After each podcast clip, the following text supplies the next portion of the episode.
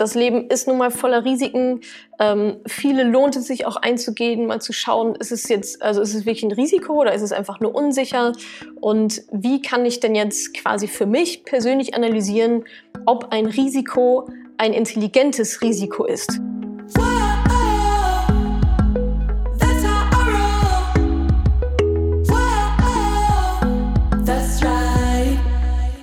Salut, ihr Money Pennies. Unser Thema ist immer noch Risiko. Ihr hört den zweiten Teil des Money Talks zum Thema Risiko. Wir beleuchten die Risiken beim Investieren, die da so lauern und wie man sie minimiert. Außerdem erzähle ich dir, wie du deine ganz persönliche Risikobereitschaft ermitteln kannst. Ich erzähle dir auch, warum ich denke, dass ein Festangestellten-Dasein viel, viel risikoreicher ist als Unternehmertum und Selbstständigkeit und wir schauen auch noch drauf, wie man intelligente Risiken eingehen kann und wie man die erkennt. Und ein paar Fragen beantworte ich natürlich zum Schluss auch noch. Beispielsweise, was tun, wenn der Börsencrash kommt? Dann verliere ich doch mein ganzes Geld. Ja, so, kommen wir doch mal zum Risiko beim Investieren, was wahrscheinlich auch ähm, sehr viele von euch ja ähm, interessiert. Ich hatte ja gerade über die Inflation gesprochen und diese Inflation ist ja nicht steuerbar die ist halt da. Da könnt ihr euch auf den Kopf stellen. die, die wird immer da sein. Und ähm, überhaupt, also ihr könnt die nicht beeinflussen. Ähm, was du aber beeinflussen kannst, ist, wie viel Risiko du bei einer Investition tätigen willst. Denn da ist es so, ähm, dass du nach deiner ganz persönlichen Risikobereitschaft investierst. Und ich glaube, das ist ganz vielen auch nicht klar, dass dieses Risiko zu steuern gilt. Also manche äh, Frauen aus meiner Community oder aus meinen Kursen oder so, die gehen relativ wenig Risiko ein. Ist ja auch total easy, aber die Inflation kann ja nichts mehr anhaben. Ähm, und manche sagen, ja, heidi ho, also wenn schon, denn schon und gehen halt relativ, ein relativ hohes Risiko ein. Ähm, das hängt von der persönlichen Risikobereitschaft ab. Und das ist etwas, was man nicht nur steuern kann, sondern auch muss. Denn was ja auch nicht passieren soll, ist, dass man zu viel Risiko eingeht und sich dann hinterher denkt, fuck, ähm, wusste ich jetzt gar nicht, dass das so viel Risiko ist. Ähm, ich werde euch später noch erklären, wie ihr genau eure eigene Risikobereitschaft ähm, äh, festlegen könnt, analysieren könnt. So, was ähm, kann ich denn jetzt tun, um, ich sag mal, so mein, das, das generelle Risiko von Investitionen beispielsweise an der Börse, ähm, ja, ich sag mal, kon kontrollieren oder mitsteuern kann? Der erste Punkt, das sind die sechs Punkte. Der erste Punkt ist, und das ist immer meine Standardantwort. Und ich erzähle sie euch gerne auch noch das tausendste Mal. Ihr müsst wissen, was ihr tut. Das ist also, man muss einfach die Regeln kennen. Man muss wissen, wie das Ganze funktioniert. Wie funktioniert der Markt? Wie funktioniert die Börse? Oder wenn es Immobilien sind, wie funktioniert der Immobilienmarkt? Ähm, was muss ich dafür wissen? Welche Dynamiken gibt es da? Und das ist für mich die absolute Grundlage zu wissen, was ihr tut. Denn wenn nicht, ähm, passiert euch jetzt gleich wie meinem Papa mit Telekom-Aktien. Irgendjemand im Fernsehen hat gesagt, ja, Telekom, äh, total, total der gute Deal, gehe ich mal rein. Ja, Pustekuchen, scheiße gelaufen so. Ähm, also da, das ist der allererste Punkt, zu wissen, was man tut. Woher weiß ich, was ich tue? Ich muss mir das Wissen aneignen. Da gibt es auch sehr wenige Abkürzungen, ehrlich gesagt. Also ihr kommt um diesen Schritt nicht drum herum, wenn ihr nicht richtig vor die Wand fahren wollt. Ähm, dazu habe ich auch noch ein schönes Zitat mitgebracht. Wenn Sie den größten Gefahrenherd für Ihre finanzielle Zukunft sehen wollen, gehen Sie nach Hause und schauen Sie in den Spiegel. Also auch da wieder, wo liegt eigentlich das Risiko? Das Risiko liegt nicht im Markt. Die Börse ist nicht risikoreich. Aktien sind nicht risikoreich. So, es kommt darauf an, wie du damit umgehst und wie du dieses Risiko steuerst. Und wenn du von Tuten und Blasen keine Ahnung hast, ja, dann gehst du das allerhöchste Risiko ein. Es ist ja wie bei Rot über die Ampel gehen, machst ja auch nicht. Da hältst du dich ja auch an gewisse Regeln und diese Regeln muss man eben beim Investieren auch wissen. So, das war der erste Punkt, wie du dein Risiko, ich sag mal, minimieren kannst, zu wissen, was du tust. Punkt zwei, was natürlich auch sehr gut tut, ist ein gewisser Sicherheitsbaustein. Das heißt, dein Notgroschen sollte auf jeden Fall gefüllt sein, bis du anfängst, dein Geld zu investieren. Notgroschen, ähm, super wichtiges Thema. Der ist für den Notfall da. Notfall ist kein Urlaub, ist nicht irgendwie äh, eine tolle Reise oder irgendeine Konsumanschaffung, neuer Fernseher oder so, sondern beim Notgroschen geht es wirklich darum, ähm, Geld auf dem Konto liegen zu haben, was für den Notfall gedacht ist. Sowas wie, ich verliere meinen Job. Sowas wie ähm, die Waschmaschine geht kaputt, das Auto geht kaputt. Also solche Notfälle tatsächlich. Und wie groß sollte so ein Notgroschen sein? Ungefähr, also nicht ungefähr, sondern eigentlich mindestens drei Monatsgehälter. Also so viel Geld, dass du und die Personen, die von dir abhängig sind, drei Monate mindestens überleben könnten. Das ist sehr individuell. Also meiner ist größer, weil ich überraschenderweise ein Sicherheitsmensch teilweise dann doch bin. Ähm, und genau, dieses, also da kann man sich überlegen, reichen mir drei Monate, drei Monatsgehälter, dass ich mich damit irgendwie wohlfühle? Oder ist es dann irgendwie doch mehr? Sind sechs, sind es zwölf? Vielleicht, wenn ich selbstständig bin, ähm, muss ich vielleicht ein bisschen eine größere Rücklage nochmal haben, falls da irgendwas den Bach runtergeht. Also zweiter Punkt, auf jeden Fall einen Sicherheitsbaustein haben. Das könnte der Notgroschen sein. So, dritter Punkt, wie kann ich mein Risiko ähm, minimieren, beeinflussen, ist, du investierst am besten nur nach deiner persönlichen Risikobereitschaft. Also, und damit meine ich nicht, ähm, wenn dich ein Finanzberater fragt, ähm, machen Sie gerne Bungee Jumping. Wenn euch das jemand fragt, geht bitte so, also verlasst bitte sofort den Raum. Ähm, das hat nichts mit euren Hobbys oder sonst irgendwas zu tun, sondern persönliche Risikobereitschaft hat mit, hat mit euch zu tun, wie ihr Risiko wahrnimmt, wie stressresistent ihr seid und so weiter. Kommen wir später nochmal drauf. Aber wichtig ist hier jetzt erstmal in dem Punkt, die persönliche Risikobereitschaft muss analysiert sein.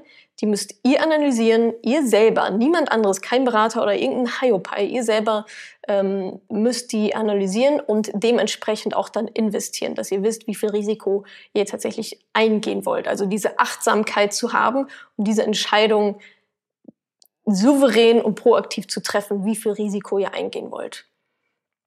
Dann Punkt 4, nur Geld investieren, was übrig ist. Also was man nicht auf jeden Fall zu Zeitpunkt X oder Y brauchen wird, sondern Geld zu investieren, was übrig ist. Und das ist, glaube ich, ein ganz wichtiger Punkt, weil wenn es, ich sag mal, eh übrig ist, dann tut es auch nicht so doll weh, es zu verlieren. Dann ist das nicht existenzbedrohend. Und genau, also nur Geld zu investieren, was übrig ist. Punkt 5, Diversifikation. Predige ich auch immer in all meinen Sachen, Diversifikation ist das A und O, wenn es um Altersvorsorge geht. Wenn es um, ich sag mal, langfristigen Vermögensaufbau geht mit steuerbarem Risiko. Natürlich kann man auch die Hyopai-Strategien fahren und sagen, ey, was kostet die Welt? Ich packe irgendwie alles in Facebook und entweder ich will, ich werde Millionärin oder ich, es, verpufft halt. Aber wenn wir sagen langfristige Investitionen, Altersvorsorge, ähm, dann ist Diversifikation auf jeden Fall ein absolutes Muss. Und da rede ich nicht davon, ob man jetzt in ein Unternehmen investiert, sondern in zwei. Da rede ich davon, in 2000 Unternehmen zu investieren. Ist ja ganz klar, wenn ich nur in ein Unternehmen investiere, VW, Tesla, keine Ahnung, oder selbst auch nur in eine Branche. Also ein Unternehmen ist zu wenig, eine Branche ist zu wenig, ein Land ist zu wenig, ein einziger Kontinent ist wahrscheinlich auch zu wenig. Ähm, sondern man muss einfach so breit wie möglich streuen. Und zwei, in 2000 Unternehmen zu investieren, ist weltweit ist schon ähm, sehr, sehr gut diversifiziert. Dafür gibt es zum Beispiel, das wie ich ja auch investiere, sind ETFs. Das heißt, das sind Aktienkörbe, wo schon mehrere hunderte Unternehmen direkt mit drin sind. Und davon schnappt man sich zwei, drei ähm, natürlich weise ausgewählt, jetzt nicht sagen, der hat gesagt ETF, ich schnapp mir welche, sondern ähm, aber diese Möglichkeit gibt es mittels ETFs ähm, sehr breit einfach zu streuen, ohne jetzt irgendwie, also ihr müsst euch nicht 2000 Unternehmen selber raussuchen, sondern das hat schon jemand für euch gemacht und ihr würdet dann in diesen ETF, in diesen Aktienkorb quasi investieren. Wenn ihr sagt, Aktien ist nicht so mein Ding, ich mache lieber Immobilien, ja, dann äh, vielleicht nicht nur eine Immobilie, sondern ich weiß nicht, fünf, sechs, zehn oder so. So eine Immobilie hat ja leider auch immer ein gewisses Klumpenrisiko, so nennt man das. Also wenn Risiko sehr, sehr konzentriert, ähm, sehr, sehr konzentriert ist. Und das ist bei einer Immobilie natürlich total der Fall. Da habt ihr quasi euer ganzes Risiko in einer Immobilie. Und wenn da die Lage sich dann doch nicht so entwickelt oder irgendwas passiert, ist das halt echt blöd. Das ist genau das gleiche wie in nur ein Unternehmen zu investieren. Ähm, genau, das war Punkt 5, Diversifikation und Punkt 6, Langfristigkeit bei Investitionen spielt Langfristigkeit genauso eine große Rolle wie Diversifikation. Was nicht funktioniert, ist zu sagen, ich mache es meine Altersvorsorge, ich pack jetzt mal irgendwie hier, keine Ahnung, 5000 Euro und will die aber in drei Jahren wieder raushaben. Das klappt halt nun mal nicht. Ja? Das ist wahrscheinlich jetzt so jedem klar, ist ein sehr ähm, plakatives Beispiel, aber genauso läuft es halt. Ähm, und wenn ich sage Langfristigkeit, dann rede ich da von 15 Jahren. Also zehn Jahre, also zehn Jahre ist wirklich das absolute Minimum. So 15 Jahre ist ideal. Also Haltedauer so um die 15 Jahre. Und dazu habe ich noch einen, ähm, eine, ja, einen ziemlich coolen Fakt, der mich so ein bisschen vom Hocker rausgehauen hat ähm, damals. Ähm, und zwar ist das eine Analyse von The Motley Fool. Ähm, die beschäftigen sich sehr viel mit Aktien, machen auch so crazy Analysen und so. Und die haben mal ähm, sich den DAX angeschaut. Also das DAX ist ja der ähm, Aktienindex auf die größten 30, auf die 30 größten deutschen ähm, Unternehmen. Das heißt, da in dem DAX, der bildet genau die Entwicklung ab als Index eben dieser 30 Unternehmen. Und da haben sich ähm, diese Analysten mal angeschaut, hm, wie hat sich das eigentlich so die letzten Jahre entwickelt und wie lange ähm, hätte ich eigentlich gewisse Sachen halten müssen, um vielleicht das Risiko zu minimieren oder so. Und die haben herausgefunden, oder die haben halt analysiert, die haben es halt gesehen, dass ab einer Haltedauer ab 15 Jahren in den DAX, was nur 30 Unternehmen sind, also das ist jetzt gar nicht mal super, also es sind nicht, 20, das sind nicht 2000, sondern nur 30 Unternehmen, kann man ab 15 Jahren Haltedauer keine Verluste machen. ja, ist mir auch schwer zu glauben. Ich habe es mir dann mal angeguckt, aber es hat schon alles irgendwie, ähm, hat schon so Sinn gemacht. Wenn man relativ, also das ist ja nur relativ breit gestreut äh, in den DAX, wie gesagt, mit nur 30 Unternehmen, aber über die Haltedauer von 15 Jahren hat man historisch gesehen, ist natürlich keine Versicherung für die Zukunft oder sonst irgendwas, aber historisch gesehen hat man ab einer Haltedauer von 15 Jahren mit Aktien keinen Verlust machen können, egal in welchem Zeitraum. Also egal wann angefangen und wann irgendwie aufgehört. Ab 15 Jahren war ein Verlust mit Aktien in den DAX nicht möglich. Und das finde ich schon crazy, ehrlich gesagt. Also das ist schon, wo ich so denke, hm, krass. Und alle erzählen die irgendwie immer, ähm, wie risikoreich und wie Zockerei doch irgendwie Aktien und Börse sind. Ähm, und da hat mal jemand sich wirklich rational das angeguckt und hat gesagt, hm, das ist eigentlich gar nicht so. Das ähm, funktioniert ab einer Haltedauer von 15 Jahren. Ähm, warum ist die Haltedauer so wichtig? Diese Langfristigkeit ähm, ist deswegen wichtig, weil man ähm, natürlich also diese Langfristigkeit ist deswegen so wichtig, weil, also die Krisen kommen ja. Ja, also die Krisen kommen. Ich weiß nicht, wann die nächste kommt. Ich hoffe mal endlich bald, dass wir uns alle mal ein bisschen wieder entspannen können. Ähm, aber angenommen, man kommt jetzt in so eine Krise rein, dann dauert das natürlich auch entsprechend lange, ein paar Jährchen, um, die, um da auch wieder rauszukommen. Wenn man jetzt sagt, ja, ich habe einen Zeithorizont von drei Jahren, länger will ich eigentlich gar nicht investieren und dann gehst du halt rein und dann kommt die Krise und die dauert drei Jahre, ja geil, was denn dann? Also du brauchst hinten raus noch ordentlich Jahre, um das dann auch wieder aufzuholen. Ähm, und ich weiß gar nicht, ich glaube, die letzte Krise war so fünf, drei, drei Jahre, drei Jahre, fünf Jahre oder so, ähm, so um den Dreh. Und jetzt sind wir gerade schon wieder sehr lange in der Hochphase. Und die Leute, die in der Krise gesagt haben, oh nee, das ist mir zu heikel, weil sie nicht wussten, was sie tun, weil sie nicht genug, breit genug diversifiziert haben, weil sie nicht wussten, oh, Langfristigkeit ist das Thema, ähm, das ist eigentlich so way to go. Die haben dann in der Krise alles verscheuert und haben dann natürlich den Verlust realisiert. Das ist auch noch so ein Punkt. Nur weil dein, dein Aktiendepot, also dein Bestand sozusagen, in den roten Zahlen mal ist, vorübergehend, heißt das ja noch lange nicht, dass du Verlust gemacht hast. So, Verlust hast du erst gemacht, wenn du den ganzen Kram dann verscherbelst, wenn du ihn dann verkaufst, dann hast, dann, dann hast du für meinetwegen 10 Euro gekauft und für 6 Euro verkauft. Anstatt für 10 Euro zu kaufen, die 6 Euro auszusitzen und zu warten, bis es bei 12 Euro ist. Also das ist das Spiel bei der ganzen Geschichte. Und deswegen brauchst du diese Langfristigkeit, ähm, diese Geduld auch, die von Anfang an schon mit einzuplanen ist, sonst brauchst du überhaupt gar nicht anfangen um eben solche Krisen oder andere Dellen, ähm, aber im Worst Case äh, dann so eine Weltwirtschaftskrise, um die dann halt auch hinten raus auszusitzen. Ganz wichtiger Punkt. Also, nochmal zusammengefasst, wie kann ich mein Risiko beim Investieren steuern oder minimieren? Erstens, du musst wissen, was du tust. Zweitens, du brauchst einen Sicherheitsbaustein, wie zum Beispiel Notgroschen, mindestens drei Monatsgehälter. Drittens, du musst deine Risikobereitschaft, deine persönliche analysieren und dementsprechend dann auch nicht mehr Risiko eingehen, als zu dir passt. Viertens, nur Geld investieren, was übrig ist und was du nicht brauchst. Fünftens, Diversifikation. Je breiter, desto besser. 2000 Unternehmen ungefähr sind da schon sehr, sehr gut diversifiziert über verschiedene Branchen und Länder weltweit und so weiter. Und Punkt sechs, Langfristigkeit. Zehn Jahre mindestens, 15 Jahre sind ideal. Ab 15 Jahren Haltedauer ist es sehr, sehr schwierig, mit Aktien noch einen Verlust zu realisieren. Okay, jetzt habe ich ähm, ja schon kurz darüber gesprochen, dass es super wichtig ist, eure eigene Risikobereitschaft ähm, zu ermitteln. Das ist hoch individuell. Also manche Leute, wie gesagt, ähm, gehen all in und sagen, ja, hey, ho, ich lebe nur einmal, keine Ahnung, äh, bin jung, ungebunden, was soll mir irgendwie schon passieren? Ähm, gehen halt irgendwie voll rein mit einer Risikobereitschaft von, weiß nicht, 80-20, also Risiko zu Nicht-Risiko manche Leute sagen, boah, nee, das, nee, das passt irgendwie nicht so zu mir, ich bin nicht so der stressresistente Typ, die gehen mit weniger Risiko rein. Also da gibt es halt auch kein Risiko, kein, kein Risiko, da gibt es kein richtig oder falsch. Es gibt halt nur das, was zu dir passt und das ist aber umso wichtiger, dass es dann halt passt.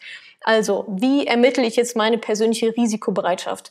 Dazu gibt es drei Fragen, auf die ihr ähm, eingehen solltet, wenn ihr das ähm, macht, eure Risikobereitschaft zu ermitteln. Erstens, wie viel Risiko kannst du eingehen? Und mit eingehen können meine ich, ich sag mal, in einem Kontext des beruflichen Umfelds, familiären Umfelds. Wie ist deine familiäre Situation? Sind andere Menschen von dir abhängig? Jung, ungebunden, keine Kinder, gib ihm. Wäre jetzt so mein, ähm, meine Herangehensweise. Andersrum, mit irgendwie zwei Kindern wäre ich nicht mehr so risikobereit, wie ich es gerade bin. Ähm, wie sicher ist auch dein Einkommen? Beamte, heidi ho, let's go. Wenn du irgendwie gerade noch in der Probezeit bist oder vielleicht selbstständig und noch nicht so gesettelt bist, dann solltest du höchstwahrscheinlich ein bisschen weniger Risiko ähm, eingehen. Und eben auch Notgroschen schon angesprochen, ist der schon gefüllt oder noch nicht oder kurz davor. Ähm, das ist natürlich auch ein, ein wichtiger Faktor. Also das war der Punkt, wie viel Risiko kann ich eingehen. Jetzt kommt der zweite Punkt, wie viel Risiko will ich überhaupt eingehen? Nur weil ich es kann, heißt es ja noch lange nicht, dass ich es dann auch wirklich machen will. Ähm, da zählen so Sachen rein wie Nervenstärke und auch Stressresistenz. Also da geht's wirklich in die absolute Selbstanalyse, wie reagiere ich in stressigen Situationen, wie nervenstark bin ich, ich sag mal auch, wie beeinflussbar bin ich vielleicht von außen? Also lass mal den Crash kommen, da kannst du dir aber die Bild-Zeitungs-Headline, die kann ich dir jetzt schon texten, so. Verkaufen sie alles. Und dann irgendwie zu sagen, nein, ich habe das gelernt, ich weiß, was ich mache, ich habe meine Strategie, ähm, ich sitze das jetzt aus, ist in der Theorie total schön, wie es dann in der Praxis aussieht, weiß man eben dann immer erst dann, wenn es denn dann soweit ist.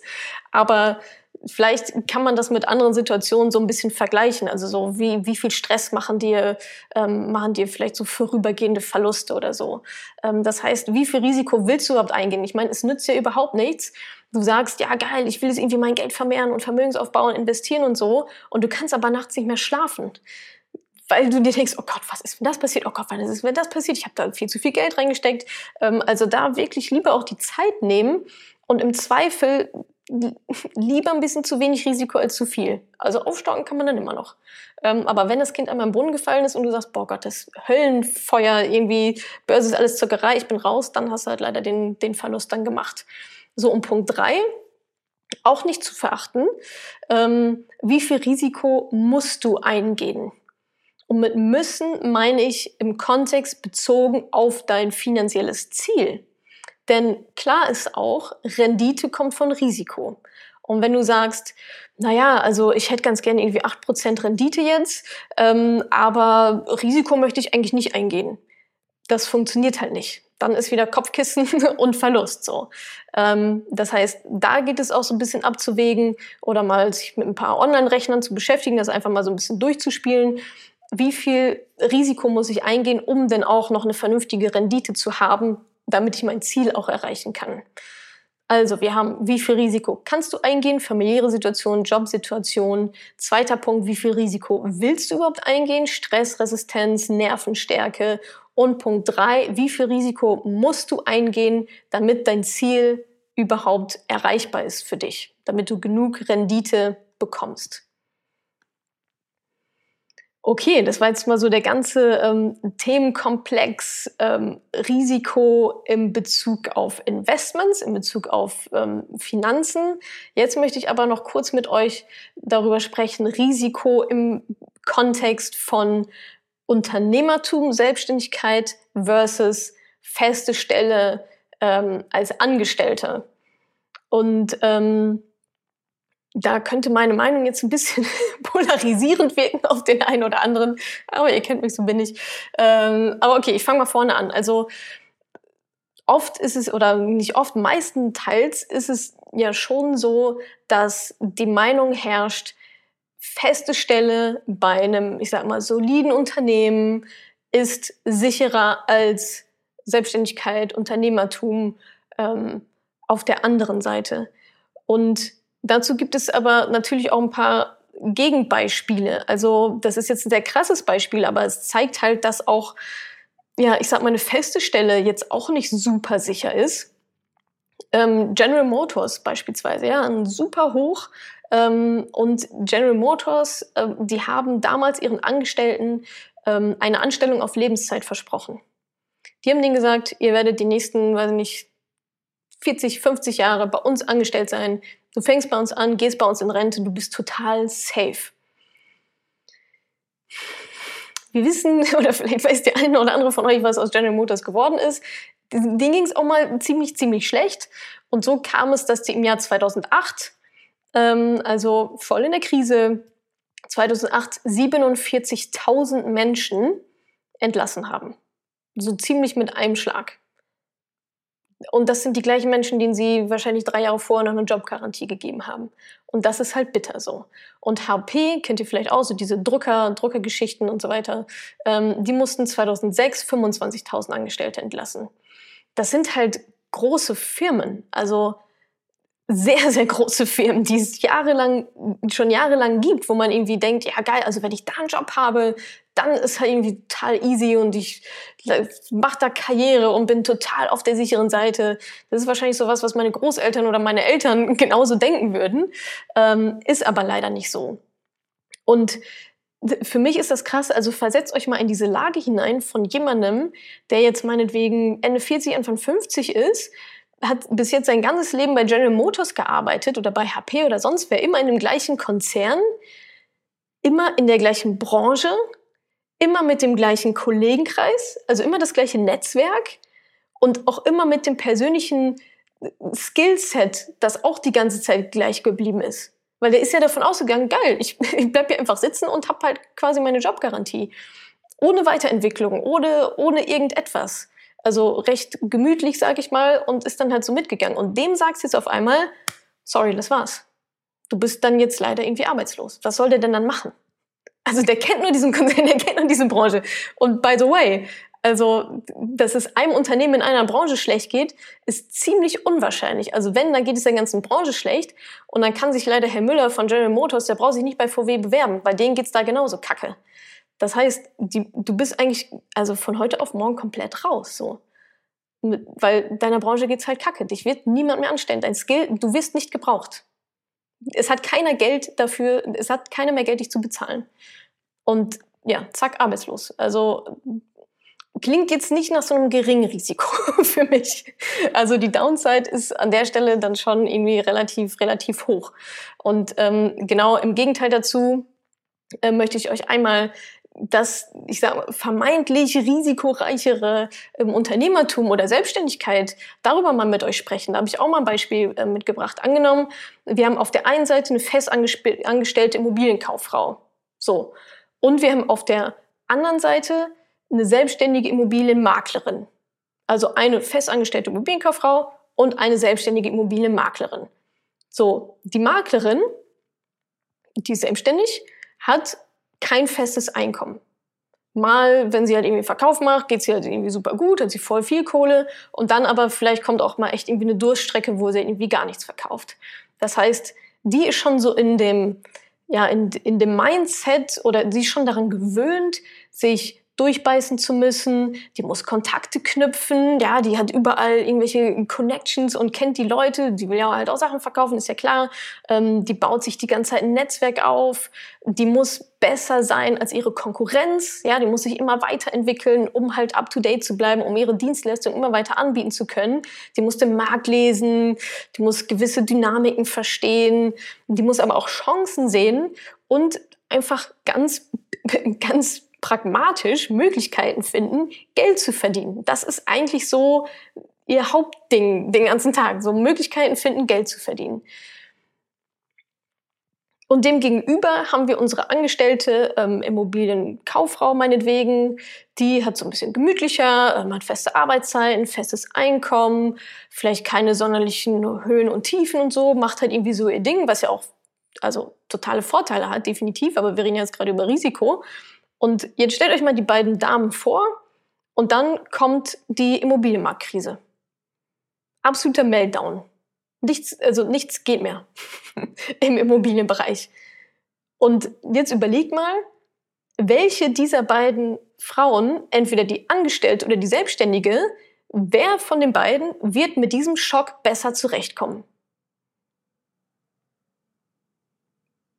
Die Maklerin vielleicht, die in der Vergangenheit immer wieder Challenges hatte, die ein gutes Netzwerk hat, die sich zwischendurch vielleicht schon zwei, dreimal irgendwie neu positionieren und erfinden musste, ähm, die immer mal wieder vielleicht auch so kleine Brände gelöscht hat. Ja, das ist ja Unternehmertum, ist ja eigentlich die ganze Zeit nur Feuer löschen so, ähm, die sich ein Netzwerk aufgebaut hat, die sich ständig weitergebildet hat und so ein bisschen und halt so im, im Flow halt einfach ist ähm, ob die mit diesem Schock besser zurechtkommt oder unsere angestellte Immobilienkauffrau, die überhaupt gar keine antrainierten Überlebensstrategien hat, weil sie die bis jetzt auch noch nie brauchte.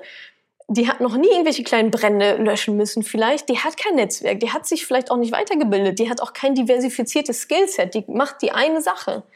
So. Und die wird jetzt nicht mehr gebraucht was soll, die, was soll die denn machen? Die kann eigentlich nichts machen. Ähm, während unsere Maklerin total flexibel ist. Für die ist er so, ja, okay, toll, die nächste Challenge, ja, okay, let's, let's do it. Ich habe hier irgendwie meine Kontakte, dann mache ich halt was anderes. Also irgendeinen Weg, Geld zu verdienen, werde ich schon finden, weil habe ich die letzten Jahre auch hinbekommen. Während die Angestellte dann eher so, ja, so in ihrer Situation so ein bisschen gefangen ist und wahrscheinlich sehr, also auf jeden Fall sehr stark oder sehr viel stärker limitierte Möglichkeiten hat als die selbstständige Maklerin. So viel nochmal ähm, zum Thema, was ist eigentlich risikoreicher? Also Unternehmertum, Selbstständigkeit oder Angestelltensein.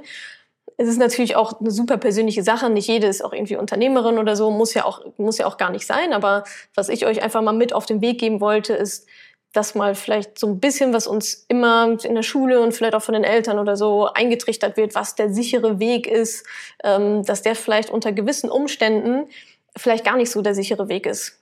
Ähm, es ist mit Sicherheit relativ lange, vielleicht sogar der bequemere Weg, wahrscheinlich sogar, ähm, aber der sichere ist es meiner Meinung nach ähm, eigentlich nicht. Okay, ähm, zu guter Letzt ich schaue auch ein bisschen auf die Uhr. Ähm, zu guter Letzt ähm, möchte ich euch noch kurz ähm, ein paar Punkte mit auf den Weg geben zum Thema intelligente Risiken eingehen. Ich hatte ja eingangs schon gesagt, das Leben ist nun mal voller Risiken. Ähm, viele lohnt es sich auch einzugehen, mal zu schauen, ist es jetzt, also ist es wirklich ein Risiko oder ist es einfach nur unsicher?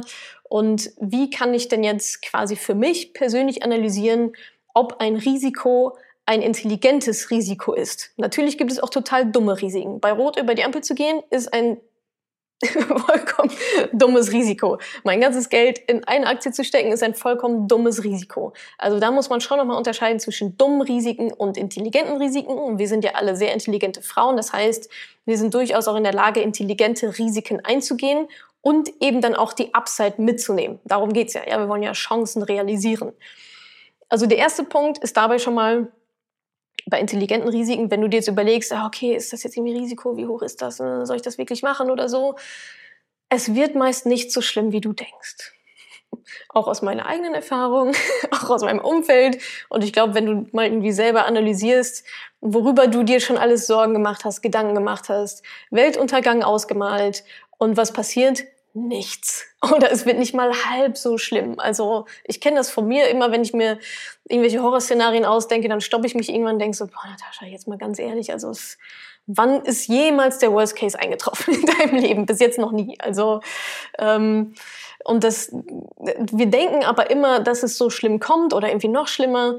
Und das ist auch so ein psychologisches Phänomen, das ist der Negativity Bias. Denn was bei uns im Körper passiert, ist, dass wir negative Erlebnisse oder Ereignisse so viel, also nachweislich, so viel stärker und nachhaltiger wahrnehmen. Die haben so einen viel krasseren Effekt auf unsere Psyche als positive Dinge bei gleicher Intensität. Also du hast ein super tolles Erlebnis und das ist total intensiv und du hast ein super negatives ähm, Erlebnis und das ist genauso intensiv und das Positive flutscht so durch. Ja, toll, danke, okay, lass uns mal weitermachen. Und das Negative bleibt aber hängen. Also das, kennt ihr wahrscheinlich auch. Irgendwie, der Tag war eigentlich total toll und ihr habt super Feedback bekommen und euer Chef hat euch gelobt, eure Kunden sind total zufrieden. Und dann kommt ein Instagram-Kommentar, hm, du siehst irgendwie doof aus. Und dann das, was du machst, ist halt irgendwie doof. Und der ganze Abend ist ruiniert. So, und ihr könnt nicht pennen, weil ihr denkt, ah, die Scheiß. Ähm, ja, also das ist nämlich genau dieser Effekt, dass negative Erlebnisse einfach stärker hängen bleiben als positive. Ähm, was dagegen übrigens hilft, ist, sich die Erfolge aufzuschreiben. Deswegen, also ich weiß nicht, wer mein Finanzjournal kennt oder wer es noch nicht kennt, ähm, könnt es gerne mal anschauen. Da gibt es, ähm, das ist so ein, ja, ein Journal, wie so ein geführtes Tagebuch anhand von Fragen. Und ähm, eine Frage ist auch Erfolge des Tages und was gut geklappt hat heute. Das ist nämlich so eine Mechanik, nochmal drüber nachzudenken. Ah ja, es hat, eigentlich war der Tag voll geil. so eigentlich hat voll viel gut geklappt, total viel erreicht. Ähm, sich das immer wieder vor Augen zu führen und wirklich aufzuschreiben und irgendwann nochmal zurückzublättern. Ach krass, ja, das habe ich alles geschafft. Ähm, nochmal so als Geheimtipp zwischendrin. Ähm, okay, also erster Punkt, es wird meistens nicht so schlimm, wie du denkst. Also mal erstmal ganz easy. Zweite Frage, die du dir stellen solltest, ist das Worst-Case-Szenario für dich tolerabel oder nicht? Also stirbt jemand oder verlierst du irgendjemanden oder verlierst du irgendetwas, könntest du etwas verlieren, was du zum Beispiel nie, nie wieder zurückbekommen kannst. Dann wäre das natürlich ein Worst Case, der nicht tolerierbar ist und ein Risiko, von dem man sagen würde, okay, das ist halt nicht wert, das einzugehen. Geld gehört übrigens nicht dazu. Ja, also Geld bekommt ihr schon noch immer wieder. Ähm, aber ein Beispiel von mir. Ich bin ja nun auch ähm, äh, Unternehmerin und was ich damals, ich war damals ähm, vor, oh Gott, äh, viel zu vielen Jahren ähm, in der Situation, ich hatte eine unbefristete Stelle in Hamburg, Verantwortung und so weiter, also für den ersten Job schon echt sehr, sehr gut. Und dann kam aber die Möglichkeit, ein eigenes Unternehmen zu gründen und irgendwie mein Ding zu machen. Und dann dachte ich mir, okay, Risiko, Unsicherheit, ja klar. Was ist denn der Worst Case? Der Worst Case ist, dass ich das Ding nach zwei Jahren vor die Wand fahre, ich super viel gelernt habe und dann lasse ich mich halt wieder anstellen. Also, so what? Also die, die Upside war halt so krass. Ja, geil, eigenes Unternehmen, kannst machen, was du willst. Also was dann halt so die Motivation ist. Und die Downside war so, ja, okay, gut, also pff, Worst Case, funktioniert halt nicht. Pff, bleibst halt in Berlin oder gehst zurück nach Hamburg und suchst dir da eine Stelle. Und das war ja schon auch eine Stelle, die mir Spaß gemacht hat. Viel zu viele von euch sind in Stellen, die ihr scheiße findet und überlegt trotzdem noch, ob es, ob es das Risiko, ähm, was eigenes zu machen, zu hoch ist. Also ganz ehrlich, einen Scheißjob findet man immer wieder. Also das Worst-Case-Szenario ist, ihr geht halt in den gleichen Scheißjob wieder zurück, den, den ihr halt vorher auch hattet. Ähm, so, und äh, dritter Punkt, kannst du deine Entscheidung wieder revidieren? Also wie final ist diese Entscheidung, die es da zu treffen gilt? Ähm, Klar, wenn du irgendwie sagst, hey, ich mache jetzt ein duales Studium, binde mich vier Jahre an dieses Unternehmen, weil die mir meine Ausbildung finanzieren und dann bin ich da vier Jahre gebunden, uh, total Sicherheit. Ähm, klingt jetzt für mich nicht so, ah, wenn Plan A mir nicht gefällt, dann kann ich schnell auf Plan B umspringen. Gibt es dann vier Jahre erstmal nicht. Beamtentum genau das Gleiche. Für mich der absolute Horror. ja, weil wenn man, also ich, ich sehe es ja auch in meinem Umfeld, Lehrerin zum Beispiel, du, du wirst Lehrerin, verbeamtet, kommst an eine Schule und da bist du dann fünf, also da bist du dann mindestens fünf Jahre. Und wenn die Schule scheiße ist oder der Job dir nicht gefällt oder so, ja, dann, Halleluja, so. Ähm, also auch da wieder so, ja, ist alles total sicher, aber ein Plan B, irgendein Bailout, irgendein, oh Scheiße, will ich doch nicht, oh, ich habe mich vertan, oh, Missverständnis, ist da halt schwierig. Also das heißt, da zu gucken, wie final ist deine Entscheidung und kannst du diese Entscheidung wieder revidieren, dann ist das Risiko ja natürlicherweise auch recht gering. So, und ähm, um das nochmal so ein bisschen abzuschließen, ich glaube, das Wichtigste ist, Unsicherheit von Risiko zu trennen, achtsam zu sein, die eigene Risikobereitschaft ähm, zu analysieren. Das ist ganz viel Selbstreflexion und ich sag mal, Entscheidungspunkte, an denen es nach links oder rechts geht und die sich vielleicht riskant anfühlen, da mal zu gucken, ja, vielleicht ist es ein Risiko, aber vielleicht ist es auch ein ziemlich intelligentes Risiko, weil es eine große Upside gibt und die Downside relativ gering ist und der Worst Case total tolerabel ist und ich kann immer wieder raus, wenn es mir doch nicht gefällt. Ähm, ja, das war tatsächlich, ich bin gerade so voll drin, aber ähm, das war so mein Input. Und genau, ich ist jetzt so ein bisschen die Frage nach euren Fragen. Genau, ähm, die Frage ist jetzt sehr ähm, sehr tief rein, ist es besser, über eine Bank zu investieren oder es selber zu machen, jetzt bei Investitionen. Ähm, da ist auch meine Antwort wieder, mein, meine Philosophie ist halt selber machen, weil ich nur dann weiß, was mit meinem Geld passiert. Also wissen, was man tut, dann kann man auch alles selber machen. Also ihr braucht keine Bank, keinen Berater, um Aktien für euch zu kaufen. So, das ist Quatsch. Das geht alles online. Wenn ihr das noch nicht wisst, lest meinen Blog. Ähm, zweiter Punkt. Wird man risikobereiter, je mehr Grundvermögen man hat?